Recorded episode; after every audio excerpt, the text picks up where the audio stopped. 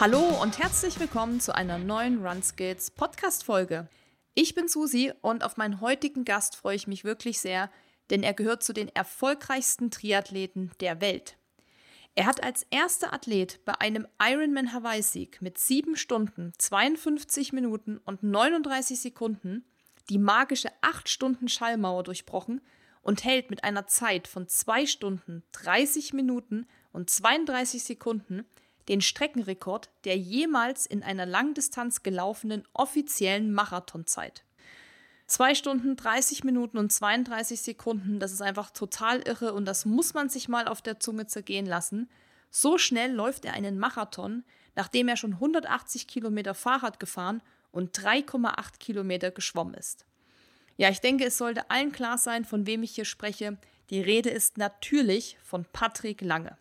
Patrick ist unserer Einladung in den Podcast gefolgt und hat mit mir unter anderem darüber gesprochen, mit welchen mentalen Herausforderungen er nach Rückschlägen zu kämpfen hat, wie er es schafft, sich immer wieder neu zu motivieren und welche Strategien er im Wettkampf anwendet. Wenn ihr also wissen wollt, wie ein Weltklasse-Athlet wie Patrick die Nerven im Rennen behält und sich immer weiter pusht, dann hört jetzt in die Folge rein. Ich wünsche euch ganz viel Spaß beim Hören und sage Vorhang auf für Patrick Lange. Hi Patrick und herzlich willkommen hier im Runskits Podcast. Ich freue mich sehr, dass du da bist. Vielen Dank. Hallo. Hi Patrick, du warst ja jetzt eine Woche in Saint-Raphael in Frankreich, habe ich gesehen. Und dort hast du dir auch unter anderem den neuen Ironman-Weltmeisterkurs in Nizza angeschaut. Äh, ja, wie war deine Woche da und wie war dein Eindruck von der neuen Strecke? Ja, es war eine äh, schöne Woche definitiv in Nizza mit auch vielen Verpflichtungen. Äh, Im Januar kann man da noch mal ein bisschen äh, mehr Rücksicht auf äh, Sponsorentermine und so weiter nehmen. Also wir haben es verbunden mit dem Besuch bei äh, den Global Triathlon Awards, wo die Triathlon-Welt zusammengekommen ist, um äh, nochmal so seine besten Athleten zu ehren. Und äh, das gab da noch Sponsorenverpflichtungen bei äh, Ekoi, neuer Bekleidungssponsor und so weiter und so fort. Und von daher, ja, habe ich versucht, das Training und die Sponsoren sozusagen unter einen Hut zu bekommen und mir dann natürlich einen ersten Eindruck zu verschaffen von dem durchaus anspruchsvollen Ironman Nizza Kurs, weil ich glaube, es einfach sehr, sehr wichtig ist, die, die Streckenkenntnis zu besitzen, vor allen Dingen in den Abfahrten ja, erster Eindruck ist wirklich, könnte tatsächlich die härteste Radstrecke bei einem Ironman werden, auf dem ich je teilgenommen habe. Von daher, äh, ja, wird's wird's interessant und ich werde definitiv auch noch ein, zwei Mal hinfahren, um mir das Ganze äh, im Detail nochmal anzuschauen. Ich, äh, wie gesagt, glaube, dass da Streckenkenntnis schon extreme Vorteile bringen kann. Also kannst du dich jetzt damit anfreunden mittlerweile? Ja, notgedrungen. Ne? Also mhm. es ist halt einfach so, ich, ich glaube immer oder ich bin immer ein großer Freund davon, dass Zurückblicken einen irgendwie nicht weiterbringt. Äh, ich habe da meine Meinung klar gemacht. Natürlich wäre ich lieber mit der Weltmeisterschaft in Hawaii geblieben. Ich glaube, dass das unterschreiben 99,9 Prozent aller Triathleten, dass, dass die Weltmeisterschaft einfach dahin gehört. Aber wir können es jetzt nicht ändern. Äh, wir können nur das Beste draus machen, nach vorne schauen. Und ja, ich werde mich bestmöglich auf den Wettkampf vorbereiten, versuche das Positive irgendwie da drin zu sehen und ja, dann ja, freuen wir uns im Prinzip auf äh, 2024, wenn wir dann wieder nach Hawaii zurückkehren dürfen. Ja, ich glaube, man muss vielleicht für alle, die nicht so tief im Ironman-Game drin sind, nochmal kurz sagen, dass ja die Weltmeisterschaft, die sonst, und das wissen, glaube ich, alle, immer auf Hawaii war. Und ähm, es, du hast jetzt schon gesagt, es wechselt jetzt zwischen Frauen und Männern. Ne? Die Männer sind jetzt in Nizza. Die Frauen sind weiterhin auf Hawaii und nächstes Jahr, also 2024, wechselt das. Und das soll, glaube ich, bis 2026 auch erstmal so bleiben, habe ich gelesen. Nur für alle so zum Verständnis, warum wir da jetzt gerade drüber sprechen, weil das jetzt quasi ja das erste Mal so ist, wie es ist. Ich glaube, da kann man jetzt äh, stundenlang drüber diskutieren, warum das so ist. Äh, wir werden mal schauen, wie es, wie es so ankommt. Ich glaube tatsächlich, dass der Wettkampf in Nizza einer ist, der auch sehr viel Tradition hat, auch annähernd 40 Jahre Triathlon-Tradition in Nizza. Von daher, ja, ist es, ist es auch ganz schön. Die Familie sagt auch, okay, endlich können wir mal uns eine Weltmeisterschaft aus, äh, aus nächster Nähe anschauen. Ich glaube, für uns Europäer wird das ein, wird das ein ziemlich cooles Heimspiel schon fast. Ja? Mhm. Und ähm, von daher versuchen wir da das Positive zu sehen. Ja, das ist immer gut. Da wollen wir auch gar nicht so jetzt weiter drüber sprechen, über das Thema. Du hast ja auch gesagt, es bringt eh nichts, dass wir das jetzt hier aufrollen. Ähm, aber ich möchte mit dir heute über Rückschläge und Comebacks sprechen und wie man es schafft, vor allem mental stark zu bleiben und sich auch ja weiterhin zu motivieren, wenn man denn mal einen Rückschlag hat, weil ich glaube, nicht nur Profiathleten, sondern vor allem auch viele Hobbyathleten sind haben das schon mal erlebt, längere Krankheit, Verletzungen, andere Probleme, wo sie vielleicht einfach ja keinen Sport äh, machen konnten, nicht weiter trainieren konnten. Und dazu mache ich mit dir mal so eine kleine Zeitreise ins Jahr 2022, also ist noch nicht so lang her. Denn da ist ja dein Jahr nicht ganz so gut losgegangen. Du hattest einen Radsturz, der deinen Wettkampfplan dann natürlich auch durcheinander gebracht hat. Ähm, magst du noch mal erzählen, was da genau passiert ist? Äh, ja, die Situation war so, dass wir im Trainingslager waren auf Gran Canaria in Vorbereitung auf die äh, Ironman-Weltmeisterschaft äh, im, äh, im Mai. Das war sozusagen die Nachhol-Weltmeisterschaft von der Pandemie.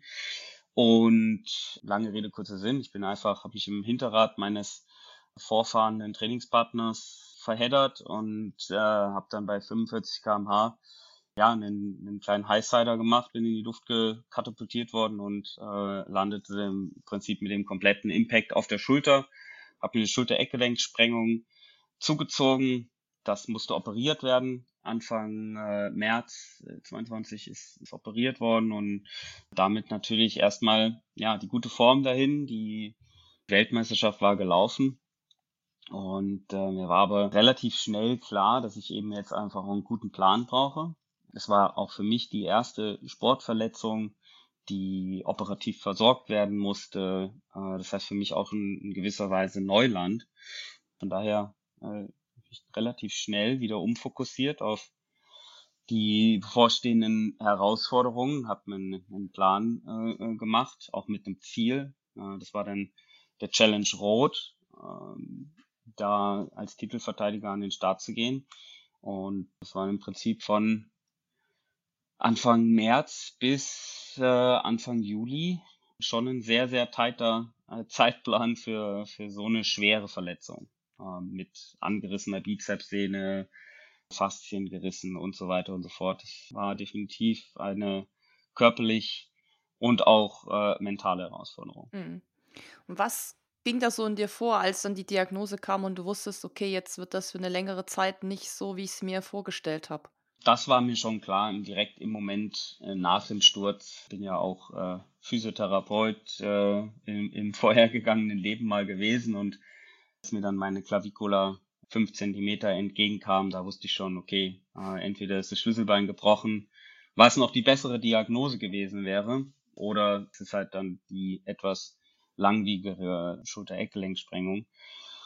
Daher, ja klar, du bist natürlich im ersten Moment geschockt, sprachlos, brutal traurig und etwas, etwas gelähmt. Mir war aber von Anfang an klar, dass es, dass ich ein gutes Team um mich herum habe, dass ich Leute habe, denen ich vertrauen kann und war dann von, von dem her am nächsten Tag, äh, nachdem ich mich äh, am Tag des Sturzes selbst äh, so ein bisschen mehr mitleidet habe, relativ schnell wieder äh, in der Lage, den Fokus einfach umzuschwenken wie gesagt, diesen Plan zu erstellen. Den kompletten, zu welchem Arzt gehst du? Wo machst du die Nachbehandlung? Wo machst du die Reha? Welcher Physio macht die Nachbehandlung? Wann sind die ersten Steps? Wann gehst du wieder ins Wasser? Bis wann muss das mit der Schulter so sein, dass du wieder kraulen kannst? Bis wann muss die Schulter wieder stabil sein, um die Aeroposition äh, am Fahrrad für vier Stunden halten zu können und so weiter. Das habe ich mir einfach in, in einen Kalender eingetragen und mir wirklich dort die Steps einfach aufgeschrieben. Natürlich mit dem, mit dem Hintergrundwissen auch, was ich aus dem Beruf noch habe. Dieser Plan äh, war für mich echt so das Aller, Allerwichtigste. Aber wie hast du es dann geschafft, in der Zeit vor allem mental fit und gesund zu bleiben? Weil das ist ja oft so, dass, klar, man kann sich den Plan machen und man kann es machen, aber wie es in einem drin aussieht, ist ja oft eine ganz andere Geschichte. Das stimmt. Ich habe mich, ähm, wie schon auch in dem im sportlichen Kontext, äh, an den Erfolgen äh, sozusagen ernährt. Für mich war jede, jede Physiotherapie-Sitzung, äh, jede Krafteinheit, die ich machen konnte, halt ein Erfolg und ein Schritt in die richtige Richtung. Und jedes noch so kleine Mini-Ziel, das ich mir gesetzt hatte, zum Beispiel der erste Tag ohne Schmerzmedikamente. Das, also diese kleinen Erfolge zu nehmen und sich davon zu ernähren und wieder hin zum nächsten Ziel, so eins nach dem anderen, einen Schritt nach dem anderen, das hat mir enorm geholfen und sehr, sehr viel Motivation gegeben als dann auch das Feedback kam, okay, das, es ist alles super gelaufen, es geht viel schneller als erwartet. Am Ende des Tages war dann auch wirklich so, dass der, der Arzt echt gesagt hat, so, also so eine schnelle Heilung äh, wie bei mir hat er tatsächlich noch nie gesehen. Auf der anderen Seite bin ich mir auch relativ sicher, dass ich so hart gearbeitet habe wie kaum ein anderer für die Heilung. Also wirklich dieser, dieser Step by Step und mich für jeden Step neu motivieren zu lassen, nicht ablenken zu lassen, das, das war für mich das, das Allerwichtigste und uh, the way to go. Du hast dir kleine Ziele gesteckt und die hast du dann auch zelebriert, wenn du sie geschafft hast. Absolut, mhm. absolut, definitiv. Ja, lass uns doch gerne nochmal beim Thema mentale Gesundheit allgemein bleiben, da die im ähm, Leistungssport, vor allem auch in dem Sport, den du machst, also Ausdauersport und dann noch Langdistanz Ironman, ja eine sehr große Rolle spielt. Und 2019 war ja für dich auf dieser Ebene nicht so ein gutes Jahr.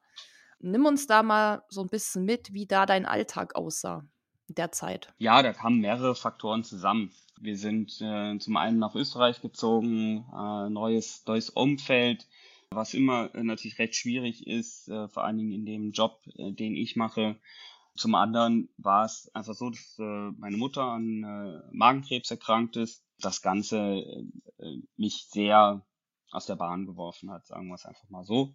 Ich mir dann in der Zeit tatsächlich auch einen mental, äh, mentale Unterstützung besorgt habe, also im Sinne von einem, einem Sportpsychologen, der mich da leider erst später im Jahr, aber besser spät als nie, äh, durchbegleitet hat, als ich auch gemerkt habe, dass die Ergebnisse äh, eben komplett äh, am Ziel vorbei sind. Äh, ich hatte einen ganz guten Start ins Jahr mit einem Sieg bei einem 73, bei einem, auch bei einem äh, Championship-Rennen in Vietnam.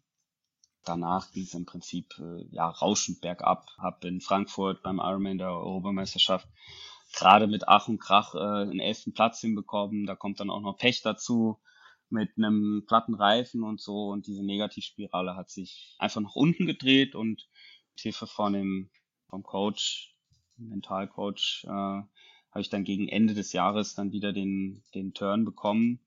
War dann eigentlich für den Ironman auf Hawaii relativ fit, äh, bevor mich dann diese krasse Grippe erwischt hatte, leider. Ich habe gelesen, dass du sogar Panikattacken in der Zeit hattest.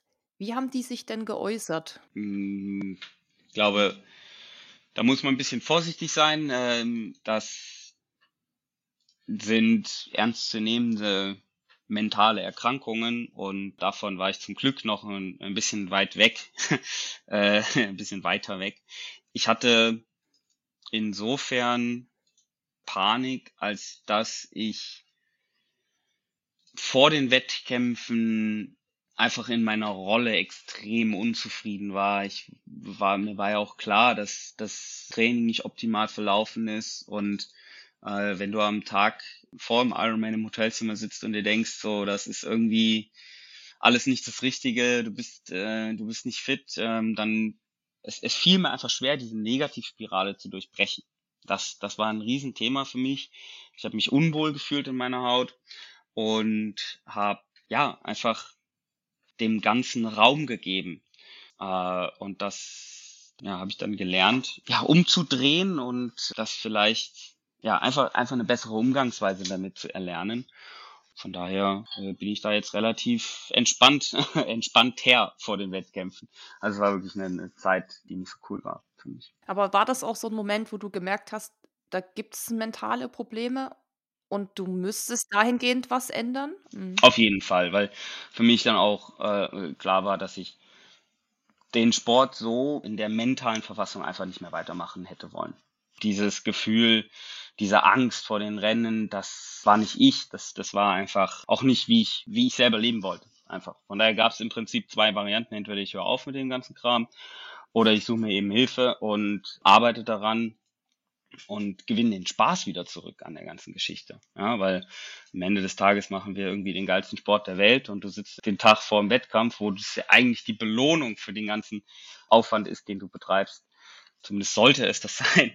Und äh, du, du sitzt da und äh, wünschst dich einfach nur weg. Das war, das war dann relativ klar, dass ich das, dass ich das nicht will. Mittlerweile klappt's wieder. Also du bist dann direkt schon in Richtung Mentalcoaching gegangen oder was waren dann so die ersten Schritte, die du gemacht hast? Zum ersten Mal äh, äh, habe ich den, den Trainer gewechselt, habe mir also dahingehend einfach auch nochmal einen neuen Input gesucht, hatte vorher vier Jahre mit meinem alten Coach zusammengearbeitet, auch sehr erfolgreich mit zwei WM-Titeln und er war in Sicherheit für die äh, Zeit, in der er übernommen hat, absolut der richtige Mann. Und äh, jetzt äh, brauchte ich halt einen, einen neuen Input, den habe ich mit Björn Geßmann dann gefunden. Er hat dann im Prinzip auch mich an die Hand genommen und eben auch diese mentalen Thematiken noch sozusagen ja einfach positiv beeinflusst und haben das Training umgestellt und so hat sich eben auch eine neue Lust am Sport und ein anderer Blickwinkel äh, entwickelt und das hat einfach hat einfach gut getan. Dann bei dem Mentalcoach, wie muss man sich die Arbeit da vorstellen? Also wie läuft das dann ab? Habt ihr regelmäßige Sessions, Meetings? Musst du auch wie Aufgaben erfüllen oder hast du, also wie läuft das so ab? Wie kann man sich das vorstellen? Es ist relativ simpel. Das sind FaceTime-Calls. Wir haben uns erst einmal persönlich getroffen, ein Eingangsgespräch gemacht, relativ langes für drei Stunden. Dann haben wir im Prinzip nur nur noch per FaceTime kommuniziert. In der Vergangenheit regelmäßiger als heute. Mal damals alle zwei Wochen für, für einen begrenzten Zeitraum von zwei, drei Monaten. Aufgaben musste ich keine erfüllen, aber die Art und Weise, wie dann Fragen gestellt worden sind von, von seiner Seite, das arbeitet natürlich noch nach. Und äh, vor allen Dingen in meinem Fall, wenn ich dann zum Beispiel vier Stunden mit dem Fahrrad äh, durch die Gegend fahre, da denke ich dann schon einfach noch nochmal viel intensiver und aktiver über das, über die gestellten Fragen nach und reflektiere das Ganze. Ähm, von daher habe ich schon gemerkt, dass das in mir noch nacharbeitet und ich glaube, ich habe immer die, die besten, die besten Ideen, die besten Einfälle, immer wenn ich irgendwie Sport mache. Ich meine, du wirst es kennen, dass man da einfach nochmal sich selber nochmal anders kennenlernt, besser kennenlernt und irgendwie freier ist mit den Gedanken. Und so hat sich das im Prinzip wie ein roter Faden durchgezogen äh, über den Winter hin zu 2020. Dann kam Corona und dann konnte ich nicht in Wettkämpfe ummünzen. Mhm. Aber das, das, das, Coaching hast du in der Zeit weitergemacht oder? Oder ja, das geht auch nach heute? wie vor noch mhm. weiter. Ja, ja, genau. Es ist mhm. natürlich bei weitem nicht mehr so regelmäßig, aber immer noch in, in einem monatlichen Abstand macht man so einen Update-Call und schaut gerade, wie es so geht, weil ja, gerade im mentalen Bereich äh, gibt es natürlich Sachen, die, die man vielleicht gar nicht, also, man fühlt sich vielleicht sogar wohl, aber man trägt sich dann doch schon mit irgendwas schwanger und da ist es dann schon cool, wenn man eben von außen jemanden hat, der, der das früh erkennt und dann auch wieder die richtigen Fragen stellt. Und hast du so Strategien, die du auch heute noch benutzt, die dich stärken oder ich weiß, also ich habe mal so ein Seminar gemacht ähm, auch so in Richtung mentale Stärke, mentales Training. Und da gibt es dann ja auch so Buzzwörter, die man sich so verinnerlicht, die man dann irgendwie abruft, dass man so, also so der Klassiker, so Chaka oder sich so auf die Schenkel klopft, sagt so, jetzt geht's los, ich pack das, also so ein bisschen so Motivation. Da gab es ziemlich viele Sachen, die der uns da so gezeigt hat. Hast du dann sowas auch wie ein Ritual vor dem, vor dem Startschuss oder einen Tag vorher oder zwischendrin auch oder im Training? Also mal so deine, ja, deine Insider-Tipps an uns weitergeben kannst. nee, ich bin tatsächlich jemand, der keine eingefahrenen Rituale, keine Glücksbringer oder sowas, das habe ich nicht. Ich versuche halt mein Ritual, im Endeffekt ist im Prinzip, wenn ich in den Wettkampf reingehe, dann zum Beispiel der Tag davor, der ist relativ identisch und ähm, äh, da fahre ich sozusagen mein Programm ab aber dass ich jetzt irgendwie äh, mir dreimal den Bauch nach rechts streichel, das äh, ist jetzt irgendwie nicht, nicht so der Fall. Nee, da gibt's da gibt's auch tatsächlich keine Insights irgendwie zu scheren, weil ich das, weil ich das einfach nicht habe. Aber wenn es jetzt mal nicht so läuft, wie du es dir vorstellst, dann ist es ja für viele immer, also kennt man ja auch im Hobbybereich, dann ist man enttäuscht, äh, man hat nicht das geschafft, was man sich vorgenommen hat. Und das ist ja auch mental, zieht einen das ja irgendwie runter. Wie, vor allem bei dir hängt ja auch noch viel mehr dran. Das ist dein Job, du verdienst damit auch dein Geld. Wie pusht man sich dann da, um zu sagen, okay, ich schließe das jetzt einfach ab, ich gucke jetzt nach, nach vorn, es geht weiter oder ja, wie, wie machst du das dann, um einfach auch mental fit zu bleiben und dich da nicht so runterziehen zu lassen, dass es eben jetzt mal nicht geklappt hat? Was mir persönlich immer hilft, und das ist natürlich auch ganz wichtig dazu zu sagen, es ist eine sehr, sehr individuelle Geschichte, die jeder für sich individuell auch rausarbeiten muss. Ich denke, also, was heißt, ich denke, bei mir funktioniert immer wieder, dass ich mir vor Augen führe, was mich antreibt, warum ich den ganzen Kram mal angefangen habe, so einen Schritt zurückzugehen und das größere Gesamte eben mir vor Augen zu führen. Das hilft immer wieder. Also ich, ich gehe auch nicht in einen Ironman rein und denke mir, das läuft jetzt alles schnur geradeaus und es wird alles perfekt. Nee, im Gegenteil. Beschäftige mich schon auch aktiv im Vorfeld damit, dass ich weiß, äh, dass es eine emotionale Achterbahnfahrt wird. Es ist jeder, jedes Langstrecken-Event, egal ob das jetzt ein Ultramarathon oder ein Ironman ist, äh, jeden Athleten erwartet da diese emotionale Achterbahnfahrt und sich dessen bewusst zu sein, dass es nach dem Tief auch wieder nach oben geht, das das Allerwichtigste, glaube ich. Es ist völlig, ja, es ist völlig normal, dass dass man ähm, unter der Belastung oder äh, unter dem Rennen, sei es aufgrund von Ernährungsproblemchen, sei es, weil die Konkurrenz gerade irgendwie einen Move gemacht hat, kann tausend Gründe haben, warum man gerade mal in so einem kleinen Loch ist und sich dann eben nicht noch weiter reinziehen lassen, sondern eben versuchen, okay, irgendwie das kurz zu akzeptieren, abzustreifen und äh, sich auf den nächsten Test so wieder zu fokussieren, ist, glaube ich, das, das A und O. Also, keine Ahnung, bei mir ist es dann so, als Beispiel, es attackiert jemand beim Radfahren, von dem ich nicht erwartet habe, dass er attackiert, ist okay, dann kann ich folgen, dann ist das für den Moment einfach okay. Ich fokussiere mich wieder zurück auf mich selber, schau, wo ich bin, schau auf meine Werte, hat ja einfach auch aller möglichen Devices irgendwie dabei, schau, dass die Wattwerte passen, schau, dass ich irgendwie mich ver gescheit verpflege und dann wieder zurück ins Rennen finde. Also es ist immer wichtig, glaube ich, sich von diesen äußeren Umständen nicht allzu negativ beeinflussen zu lassen. Wenn das passiert, auch so eine gewisse Helikopterperspektive einzunehmen und äh, sich dann aufs Weitermachen zu konzentrieren. Also das ist ja auch du hast es gerade gesagt, die äußeren Umstände, die man vor allem oft nicht beeinflussen kann. Ich meine, wenn dich jemand attackiert, dann ist es halt erstmal so. Da musst du natürlich dann irgendwie für dich überlegen, wie gehst du damit um. Das fällt natürlich vielen auch schwer, gerade wenn, weiß nicht, auch so, wenn das Wetter umschlägt und man hat mit viel Hitze zu kämpfen oder es, der Wind kommt plötzlich, dann ertappt man sich ja oft dabei, wie man denkt, ja, scheiß Wind und äh, muss das jetzt sein? Und dann ist es ich meine, voll schwer, einfach dann zu, das so ak zu akzeptieren, weil man dann weiß, okay, vielleicht geht das Rennen, der Lauf, der Triathlon, was auch immer man macht, nicht so aus, wie man es sich halt vorgestellt hat. Ich glaube, das ist so das, was, was man lernen muss, diese Helikopterperspektive eben einzunehmen, von außen sagen, hey, du kannst es nicht ändern, mach das Beste draus, Plan B. Hast du dann auch sowas? Ähm, also ich meine, du gehst ja wahrscheinlich ins Rennen mit dem Ziel zu gewinnen oder so bestmöglich abzuschneiden, wie es geht. Wenn man jetzt im, im Rennen merkt, es geht vielleicht nicht so auf, warum auch immer.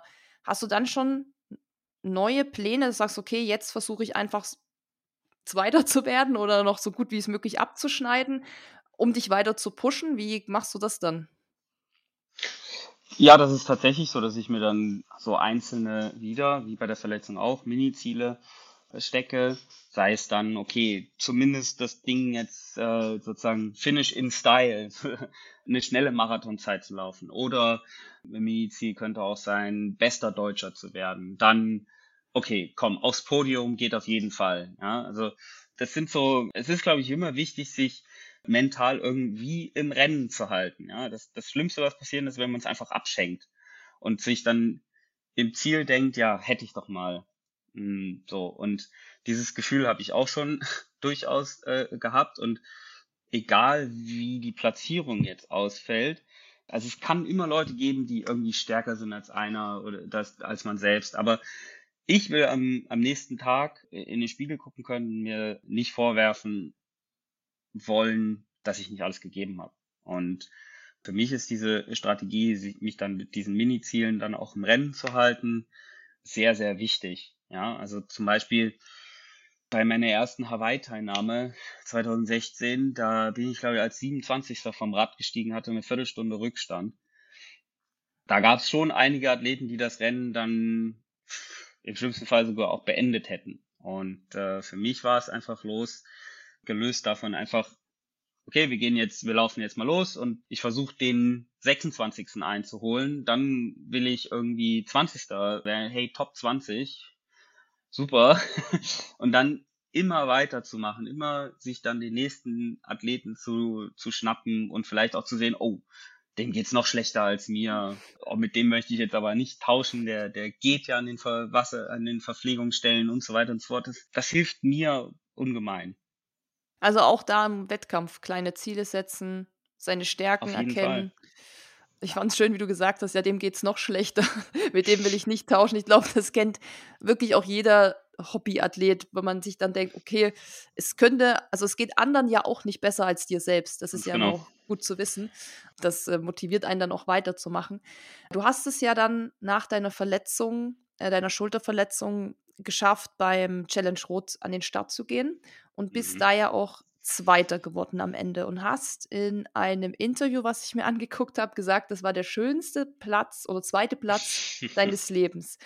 Ja, welche Bedeutung hatte dann diese Platzierung und dieses Rennen für dich vor allem nach dieser Verletzung und dieser ganzen dann doch holprigeren Vorbereitung, als sie vielleicht sonst war? Hm, holprig ist äh, sehr, sehr wohlwollend ausgedrückt. äh, die Verletzung war tatsächlich so, dass die Ärzte da schon auch gesagt haben, wenn es doof läuft, ist die Karriere halt vorbei, weil du deinen Arm nicht mehr nach oben bewegen kannst. Dann eben das ganze Ding irgendwie mit einem zweiten Platz äh, zu beenden, war für mich einfach ein Erfolg in sich. Das Rennen zu finishen wäre schon ein Erfolg gewesen. Dann ähm, ähm, Zweiter zu werden und auch diese Aussage, ja, der schönste zweite Platz, das bezieht sich auch schon darauf, wie die Renndynamik äh, im Endeffekt war. Nach dem Schwimmen war zu erwarten, einen kleinen Rückstand, der von circa anderthalb Minuten. Und dann hat sich einfach den ganzen Tag diese Renndynamik gegen mich entwickelt. Ja, also genau das, was du vorhin beschrieben hast, so mit dem Wind und irgendwie, äh, es mhm. läuft nicht. Das hatte ich im Prinzip sieben Stunden lang, dass ich diese, dieses, dass ich mir eigentlich die ganze Zeit hätte denken können, okay, irgendwie hat sich die Welt gegen mich verschworen, hier läuft gerade gar nichts für mich. Das mental, sich, dass ich mich davon eben nicht habe unterkriegen lassen.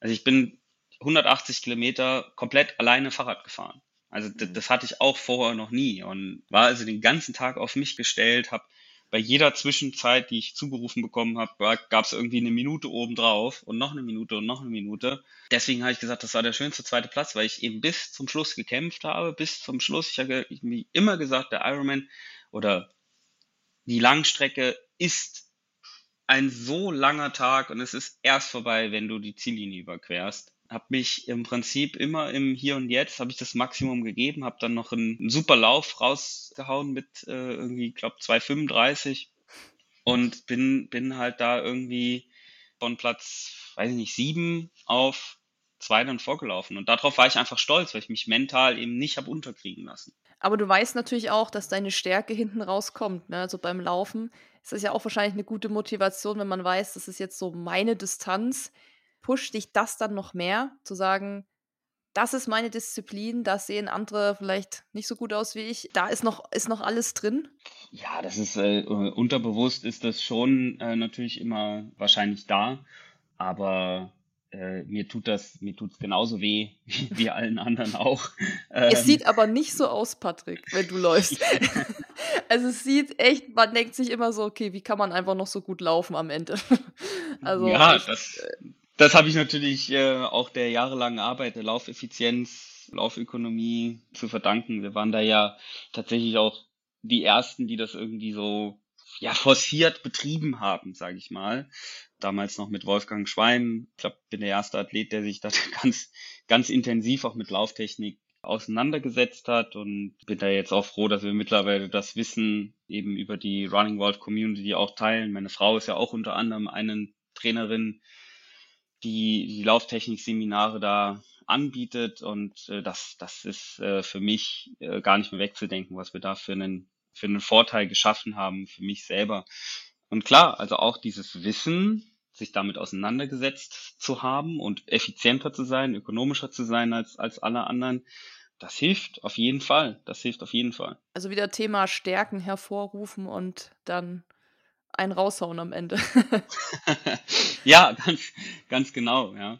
Voll. Also auch, also auch beim Radfahren, ne? Sondern, ähm, wenn du, also mir, mir persönlich hilft halt immer, dass ich mir, wenn ich mir keine, in Anführungszeichen, Vorwürfe machen äh, kann, dass ich irgendwas ja unversucht äh, hab liegen lassen sozusagen.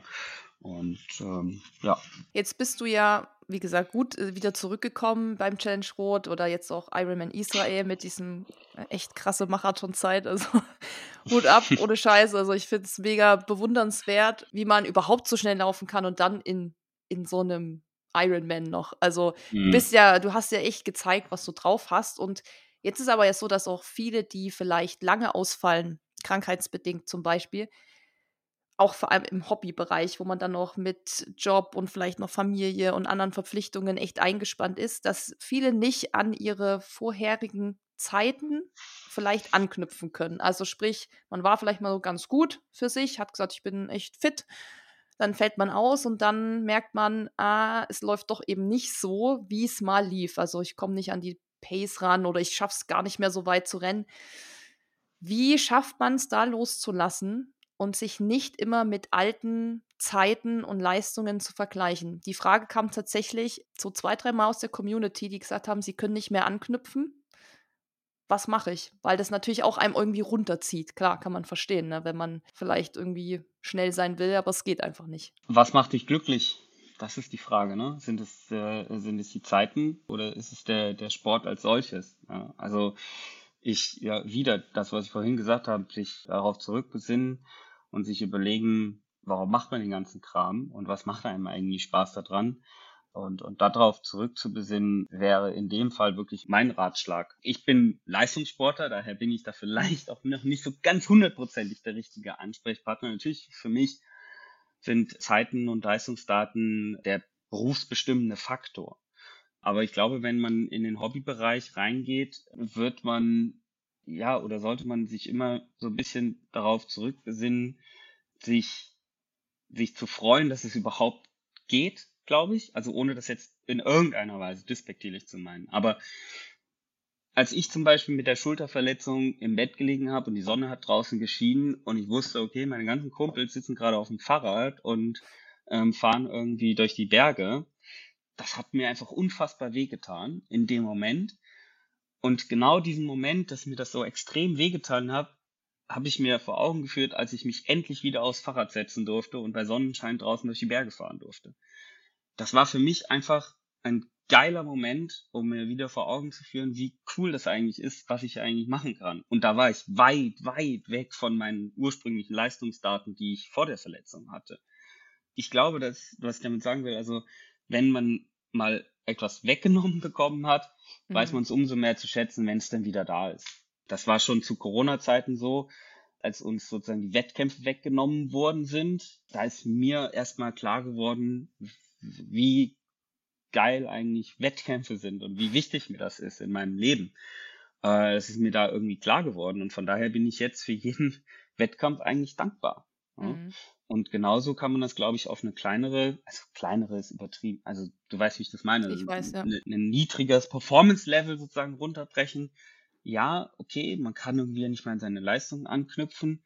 Aber hey, schau dir mal deinen Nachbar an, der wahrscheinlich irgendwie 50 Kilo übergewichtig ist, raucht und säuft. Und wie geil ist es, dass du überhaupt Sport machen kannst, ja.